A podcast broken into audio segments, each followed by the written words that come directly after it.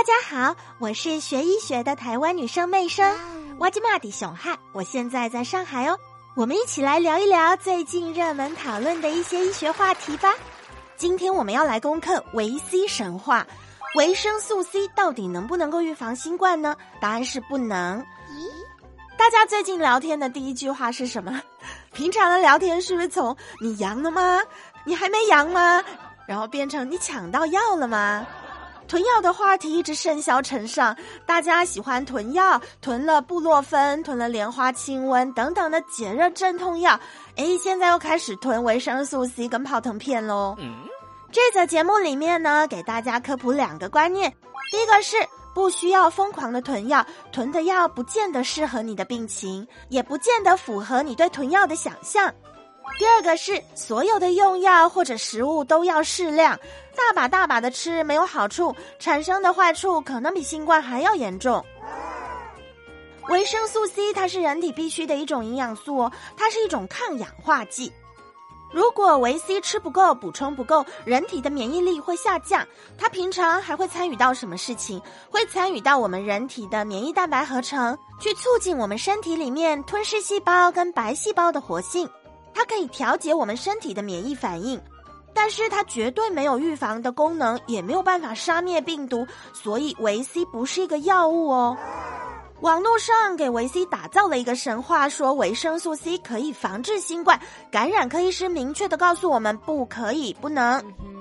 还有一个重点知识告诉大家，对于没有感染新冠肺炎的健康人来说，如果你每天吃太大量的维生素 C。可能会对身体产生危害，比方说你的胃肠会不舒服，容易拉肚子啊，消化不良，还有呢，肾结石，结石的风险会增加。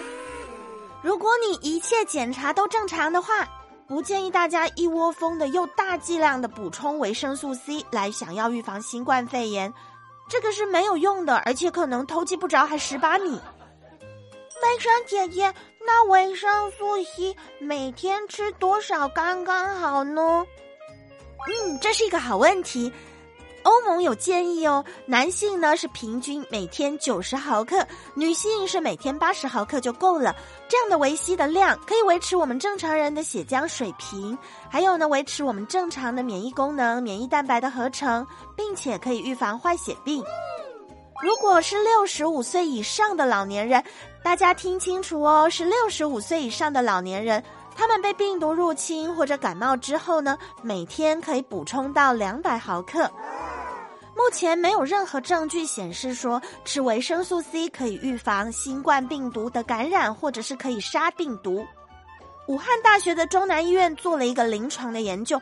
大家有听过吗？这个高剂量的维 C 治疗，作为药物去治疗的维 C，跟我们平常在食物当中吃进去的维 C 是两回事哦，两码事。刚才妹生有跟大家讲一个，我们平常维 C 的摄入量都不超过一百毫克，对不对？那这个实验呢，我们做的是用每天二十四克的剂量，就是刚才推荐每天的量的两百四十倍。分两次吃，那么相当于说你每一次吃了一百二十片维生素 C。哇哦，这个对于大家病急乱投医的时候，哎，你还别笑哦，有些人真的做得出来。之前不是有一个新闻吗？有一对老夫妻吃了好多盒莲花清瘟颗粒，大家记得吗？所以我们要赶紧把正确的观念带给大家，千万不能让你们又一吃一大把维 C。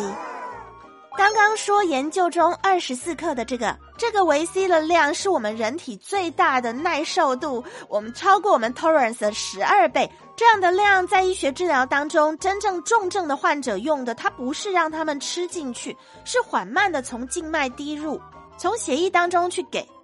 健康的人是承受不住这样的量的。刚刚说了会出现身体的不舒服，包含你可能有肾结石的风险。拉肚子或者消化不良等等的状况，维生素 C 不用刻意去买来吃，也不用刻意去买泡腾片，我们就多吃蔬菜水果，优先食补就好了。之前有说过那个黄桃嘛，东北地方小朋友的 YYDS，黄桃可以吃啊。妹生来给大家推荐一些维 C 含量比较高的水果，大家赶紧拿起小本本笔记一下。像猕猴桃，猕猴桃的维 C 含量就很多。木瓜我们平常也方便取得，还有呢，像草莓，现在冬天正是应景的水果。还有橙子、橘子、柑橘类的都可以，葡萄柚也是，还有柠檬、人参果、菠萝、圣女果、牛奶枣等等，这些水果当中呢，都有很丰富的维生素 C，大家都可以做选择哦。如果你也喜欢今天的节目，记得把它分享给你的朋友，让我们一起在抗疫的路上越走越有信心。